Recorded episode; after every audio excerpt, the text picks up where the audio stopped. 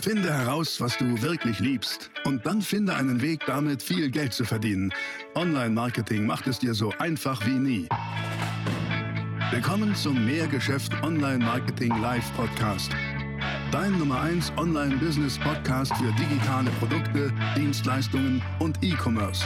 Erfahre echte Erfolgsanleitungen für sofort mehr Umsatz mit deinem Online-Business live aus der Praxis. Viel Freude beim Zuhören, Lernen und Umsetzen.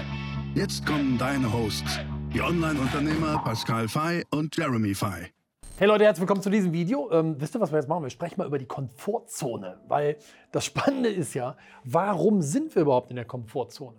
Oft ist die Komfortzone einer der prominenten Dämonen unserer Selbstsabotage. Und das ist wirklich so, dass wir Dinge nicht erreichen, die wir eigentlich gerne hätten. Liegt ja oft gar nicht daran, dass wir irgendwie zu doof sind oder zu faul sind oder es nicht verdient haben, sondern es liegt schlicht und ergreifend daran, dass wir uns ganz, ganz oft selber sabotieren.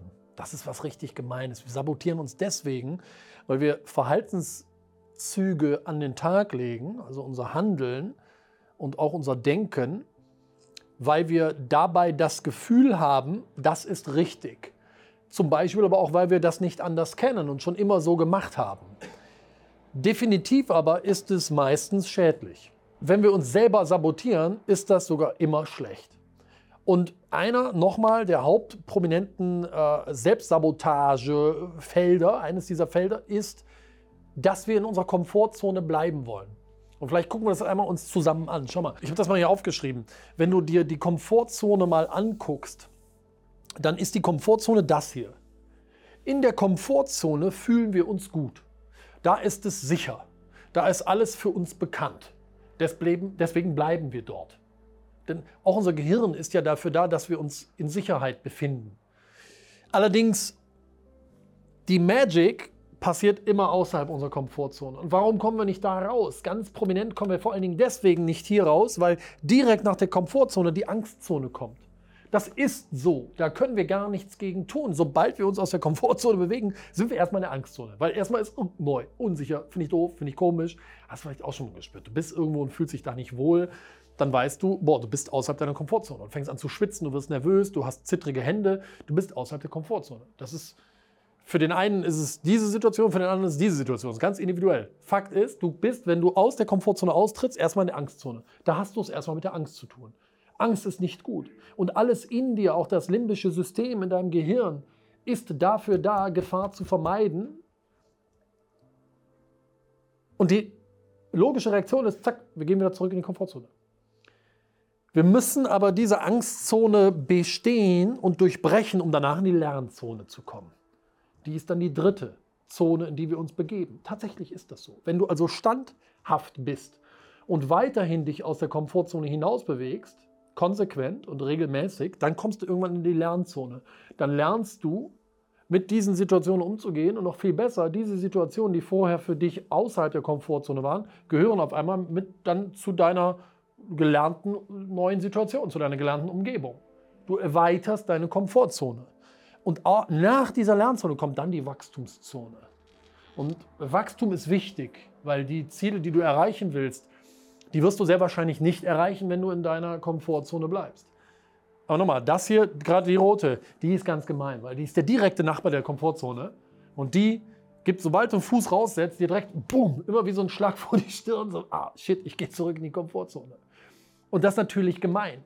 Und die Frage ist, wie können wir damit umgehen? Schau mal, du kennst das ja. Wenn wir in der Komfortzone sind, dann, dann fühlen wir uns wohl. Und Veränderungen fühlen sich dann erstmal als einfach unangenehm an. Ne? Ist da auch klar.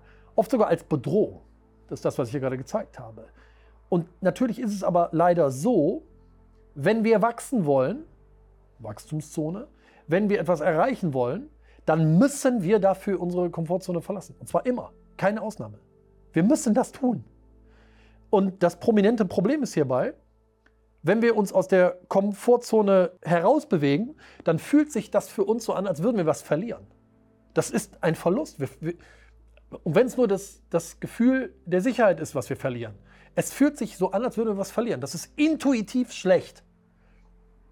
Dein Vorteil ist, wenn du das erkennst und weißt, dann kannst du da vielleicht künftig schon mal ein bisschen besser mit umgehen. Und das, was ja dann oft passiert, ist ganz interessant. Was ganz oft passiert ist, wir sabotieren uns selbst, indem wir aufgeben, um ganz einfach zum Status quo zurückzukehren. Denn da war ja alles gut. In der Komfortzone, da war doch alles in Ordnung, da war alles sicher, da war alles bekannt. Und das ist der Punkt. Wir, geben uns, wir begeben uns raus aus der Komfortzone, wir sind sofort in der Angstzone, wir fühlen das als Verlust. Das Ergebnis ist, wir wollen den Status quo wiederherstellen. Zack, betrügen wir uns selber, sabotieren wir uns selber und gehen wieder zurück. Bumm, Thema erledigt.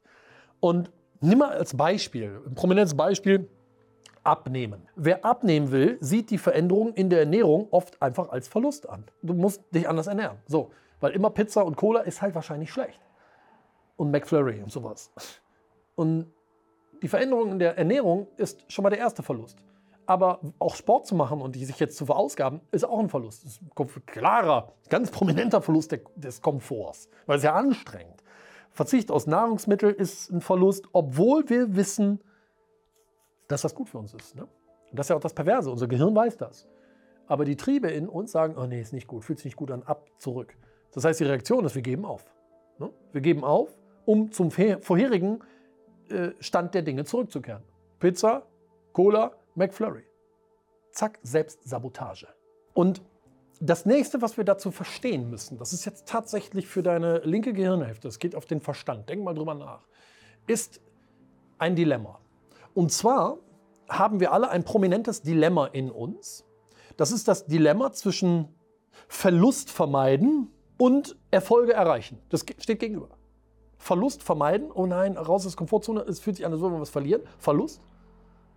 Aber auf der anderen Seite ist das nötig, um Erfolge zu erreichen. Und das ist ein klassisches Dilemma. Und bei uns Menschen gibt es im Bereich der Komfortzone, wie ich es dir gerade gezeigt habe, ein sehr, sehr großes Problem.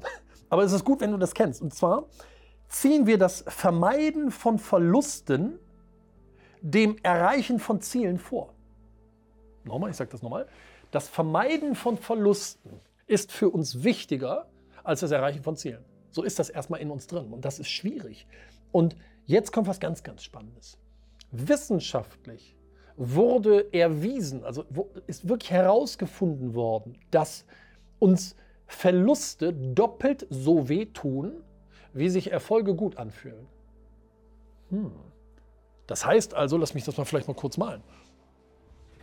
Wenn wir uns das wie so ein Smiley vorstellen, dann fühlen sich Verluste doppelt so stark an, so schlecht an, wie sich Erfolge gut anfühlen. Wie können wir das zu unserem Vorteil nutzen? Ich gebe dir jetzt einen Trick, wie du das künftig, das hier, zu deinem Vorteil nutzen kannst, weil das ist relativ simpel.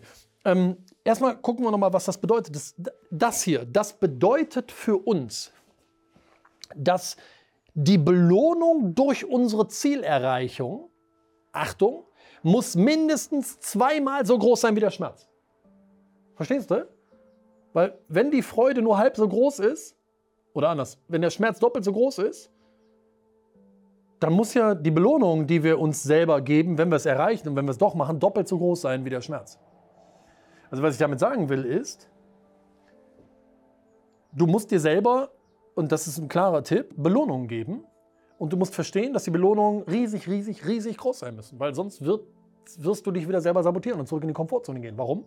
Weil, nochmal, hm, die Belohnung muss zweimal so groß sein wie der Schmerz des Verlustes durch die Opfer, du gehst ja Opfer ein, die wir für das Erreichen des Ziels erbringen müssen. Und wenn du das verstanden hast, nochmal, dann ist es doch relativ simpel, dass wir sehr, sehr fette Belohnungen uns selber geben müssen. Irgendwann wird das leichter, wenn du es gewohnt bist, aus der Komfortzone rauszugehen und diesen Dämon der Selbstsabotage besiegt hast, dann wird es immer leichter. Äh, dann musst du dir nicht für jedes Mal joggen gehen ein neues Auto kaufen. Also das mache ich jetzt nicht. Aber du musst dieses Prinzip verstehen. Verluste fühlen sich doppelt so schlimm an, wie sich Erfolge gut anfühlen. Um das auszugleichen, musst du deinen Erfolg und das, die Belohnung doppelt so groß machen, wie den Verlust.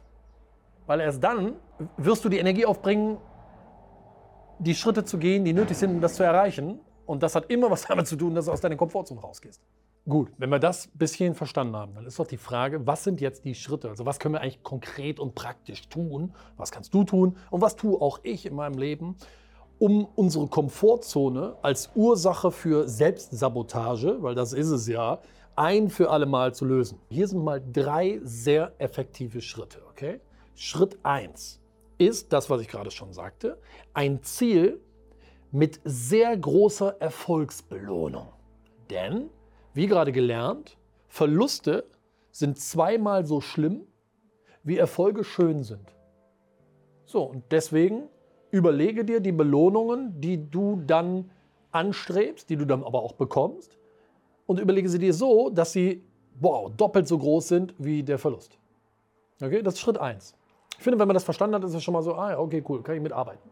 Schritt 2 bedeutet, dein Ziel dir bewusst machen und, Achtung, deinen Status quo hinterfragen. Status quo ist das, was du jetzt hast, wie du jetzt bist, was du jetzt tust, wie du jetzt denkst. Und der steht dir gegenüber von deinem Ziel. Und was du dazu tun kannst, ist ganz einfach. Ich mache das auch oft. Ich gehe ganz tief in mein Ziel rein. Ganz regelmäßig mache ich mir mein Ziel bewusst und gehe ganz tief rein. Das sind so richtige Momente, die ich mir nehme. Das mache ich oft in der Natur oder ich setze mich auf die Dachterrasse oder ich setze mich irgendwo anders hin, wo ich Ruhe habe. Das sind fast so meditative Momente, wo ich ganz tief in mein Ziel reingehe und, und das einfach spüre und vor allen Dingen dann die positiven Emotionen spüre und dieses Bild mir visualisiere, wie bin ich dann, wie ist dann mein Leben, wie, welchen Nutzen habe ich, ganz klar, ich verkaufe mir das so ein bisschen selber, wenn ich dieses Ziel erreicht habe. Vor allen Dingen hol dir dieses positive Gefühl. Gefühle sind es, die uns antreiben. Das, das Bild, können wir mal ich sage jetzt mal was, diese Uhr, dieses Auto, dieses Haus, das ist nett, aber das, da kann dein Unterbewusstsein gar nicht so richtig mit arbeiten. Viel stärker sind Gefühle. Also geh ganz tief in dieses Gefühl rein und mach das ganz bewusst. Das ist etwas, was du dir selber schenkst. Schenke dir diese Momente, in denen du tief in dein Ziel reingehst und die Emotionen anknipst, die dann kommen und die du dann haben wirst, wenn du das Ziel erreicht hast. Und jetzt stellst du die Frage, und das ist jetzt wieder was sehr Rationales, hilft dir dein Status quo dabei, dieses Ziel zu erreichen? Das ist doch relativ simpel, dass du das auch für dich verstehst.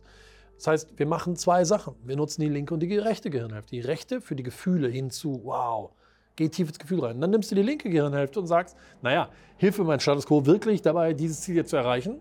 In der Regel ist die Antwort nein. Also mach dir auch mal bewusst, wodurch du dich selber davon abhältst. Was sind die schlechten Dinge in deinem Status quo, die du tust, die das kannibalisieren, dieses Ziel? Das heißt, bewusst machen. Bewusst machen deines Ziels und den Status quo hinterfragen. Das ist Schritt zwei. Was ist Schritt drei?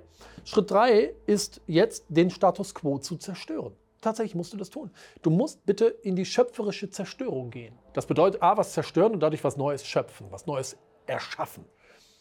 Und mach dir also bewusst, dass dein aktueller Status quo nicht das ist, was du willst. Zerstör ihn. Schreib ihn dir auf, das mache ich, das ist alles schlecht.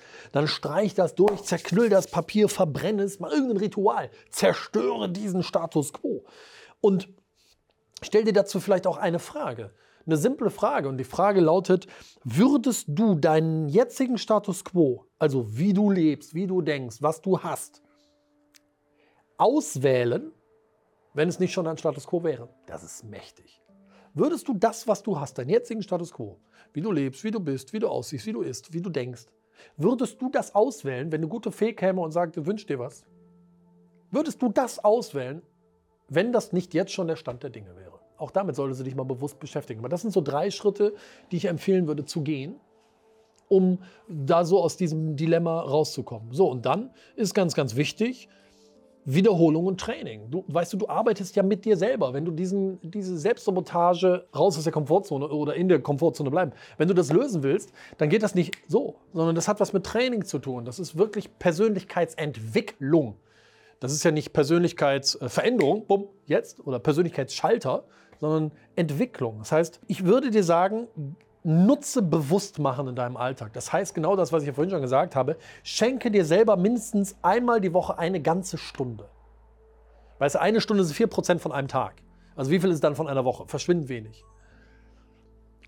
Schenke dir selber eine Stunde in der Woche, in der du deine Ziele visualisierst und in dieses positive Gefühl kommst. Das ist so, so irre wichtig.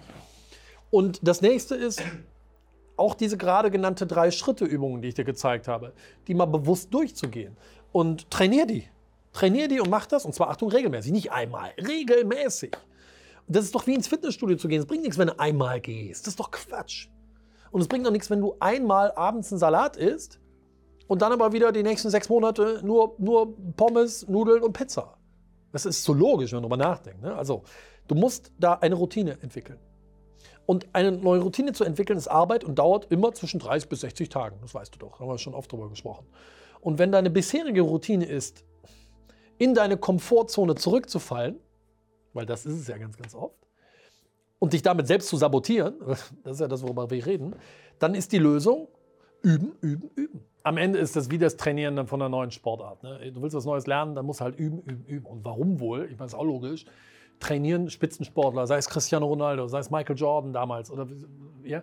Warum trainieren die permanent? Es ist doch ganz einfach so, die trainieren wie besessen und diszipliniert immer wieder die gleichen Abläufe, einfach um besser zu werden, um sich zu entwickeln. Und Unternehmertum und Persönlichkeitsentwicklung haben an der Stelle, nicht nur an der Stelle, wirklich viele Parallelen zum Sport. Und ja, ich denke mal, nur durch kontinuierliches und konsequentes Training kannst du das schaffen, in diesem Beispiel, diesem prominenten ähm, Selbstsabotagepunkt Verlassen der Komfortzone oder anders ausgedrückt, bleiben in der Komfortzone zu lösen. Ja, also, ich hoffe, das hat dir vielleicht ein bisschen Klarheit gegeben. Ähm, wenn das so ist, freue ich mich über einen Daumen nach oben. Hinterlass mir gerne einen Kommentar hier und äh, ich würde sagen, wir sehen uns wieder im nächsten Video. Ne? Mach's gut. Ciao. Das war die nächste spannende Folge des Mehrgeschäft Online Marketing Live Podcast.